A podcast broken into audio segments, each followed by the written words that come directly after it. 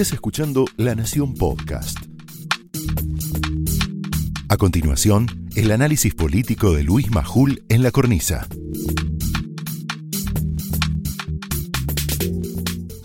Son horas decisivas para el gobierno, ¿eh? son horas decisivas. Y no quiero ser ni melodramático ni este, meter presión.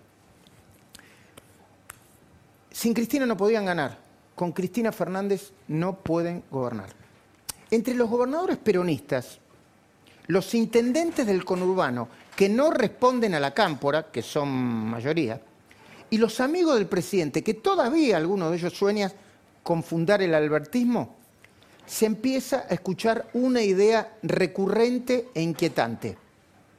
Palabra más, palabra menos. Lo dicen ellos, entre comillas. Era obvio que sin Cristina no podíamos ganar, pero la verdad es que con Cristina no se puede gobernar. Lo dicen en voz baja para no enojar a la jefa política al frente de todos. Alberto dice, mi jefa política? Sí.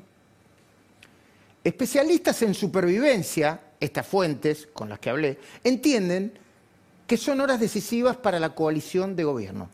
Y dicen, Alberto va a tener que decidir si sigue con el plan, como dice Martín Redrado, vamos viendo, o pega un golpe de timón. Y también va a tener que decidir si empieza a gobernar en serio o se inmola junto a Cristina y el Instituto Patria. Se aísla más del mundo e impone un modelo político, porque en el peronismo, esto saben, ¿eh? más autoritario. Vos te aislás del mundo, imponés un modelo político más autoritario. Esto me lo confesó una fuente de ese grupo que percibe al jefe de Estado, y lo pongo entre comillas, sobrepasado por la situación con diferencia de matices, estos peronistas racionales, ponele, aceptan que hay un serio problema de confianza, de confianza. Claro, Martín Loredado dijo, Zapatero, tu zapato, yo soy economista, no me metas en este lío. Pero hay una seria crisis de confianza. Crisis que no se arregla con dos o tres medidas para detener la suba del precio del dólar.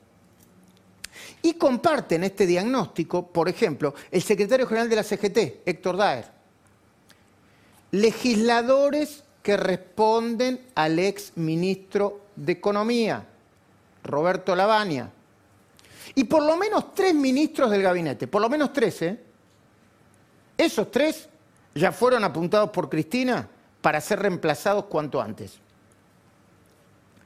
Citan estos peronistas racionales entre los problemas de confianza que le endilgan al gobierno por culpa de Cristina Fernández los siguientes hechos.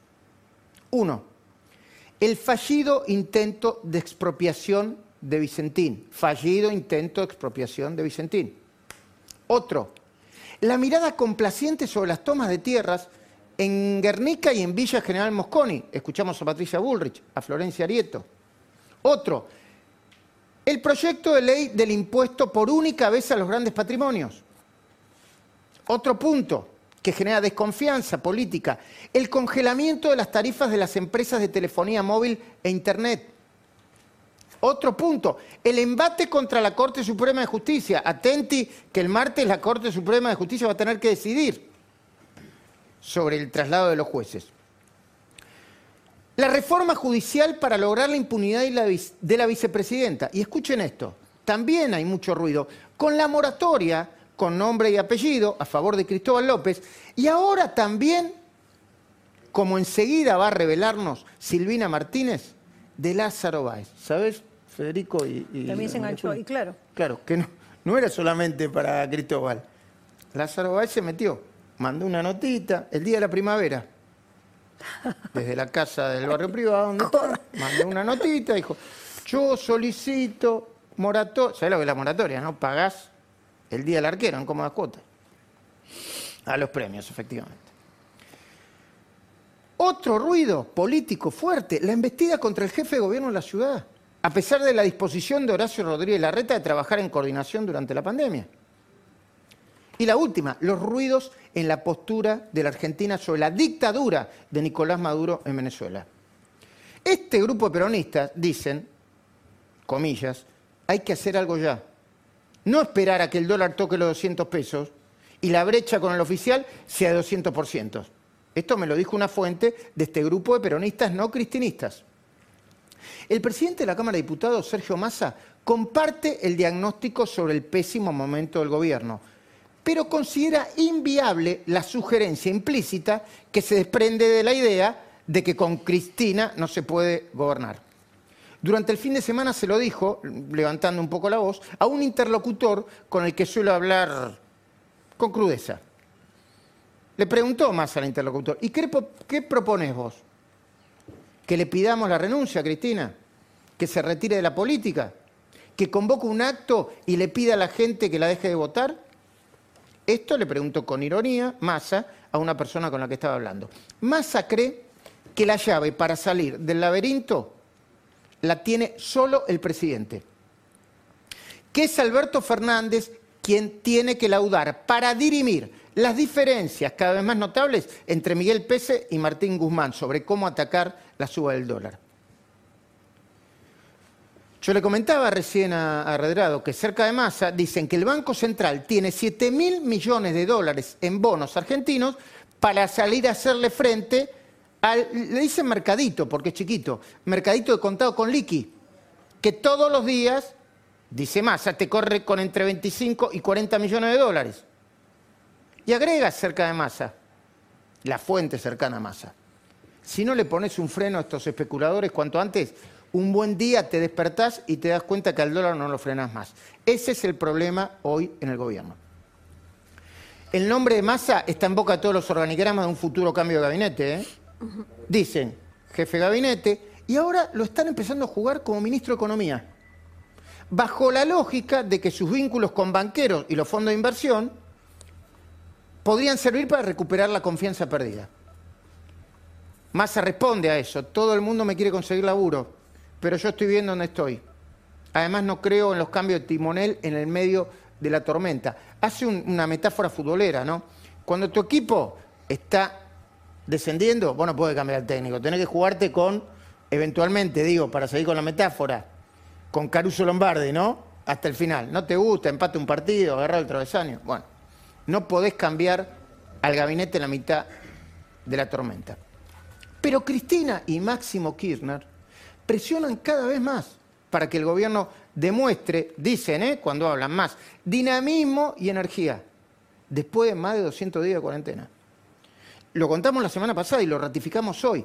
La madre y su hijo, Cristina y Máximo, ya le bajaron el pulgar por lo menos a seis ministros, incluido el actual jefe de gabinete. A mí siempre me hace ruido esto, ¿no? Se paran de lejos, dice, como si ellos mismos no, formaran parte del gobierno, como si fueran aquellos Macri, comentaristas, como si fueran periodistas.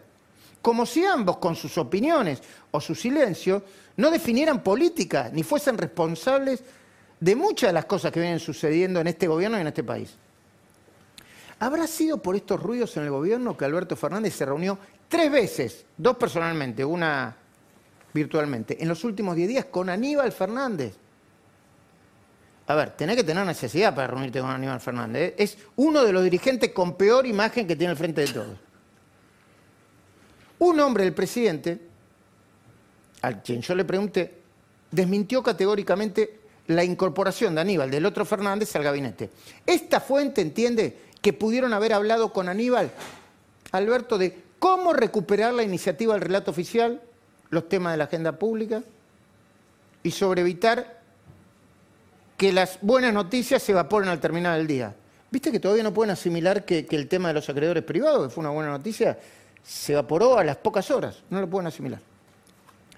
Es probable que el presidente haya querido enterarse de boca de una persona como Aníbal Fernández, ahora muy cercano a Cristóbal López y Fabián de Sousa, muy cercano. Se la pasan C5N. Sí, de hecho, en la declaración jurada de Aníbal Fernández aparece el hijo de Cristóbal López, Nazareno López, donándole no sé si dinero para comprar un, auto. Ahora le voy a preguntar a Silvina, que tiene un par de perlitas también en las declaraciones juradas.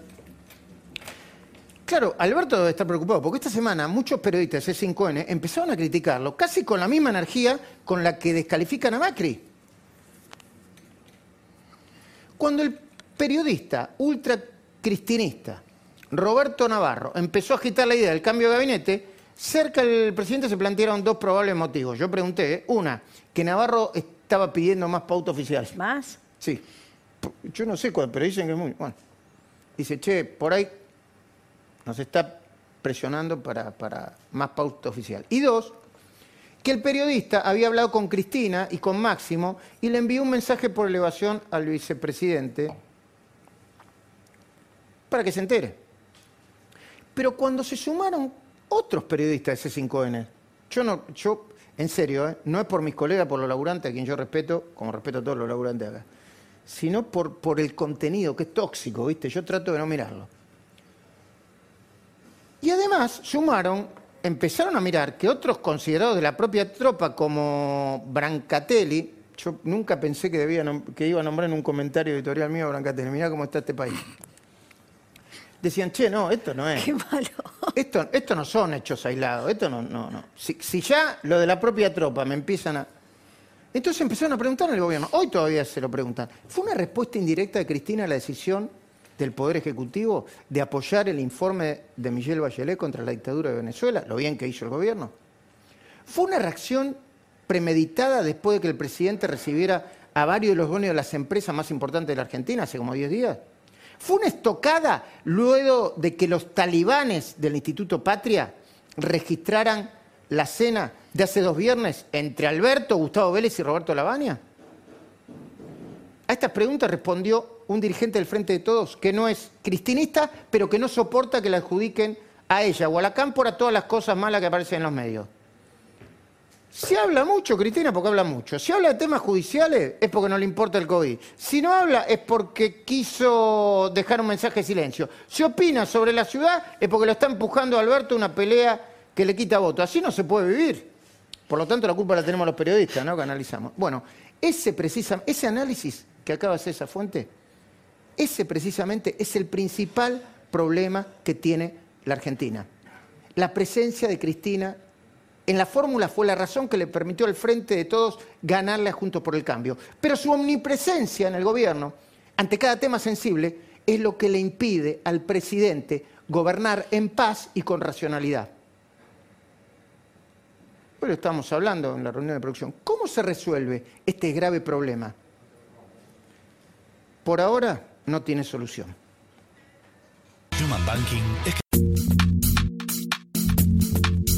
Esto fue el análisis político de Luis Majul en La Cornisa, un podcast exclusivo de La Nación. Escucha todos los programas en www.lanacion.com.ar. Suscríbete para no perderte ningún episodio. Estamos en Spotify, Apple Podcast, Google Podcast y en tu reproductor de podcast favorito. Seguí escuchando La Nación Podcast.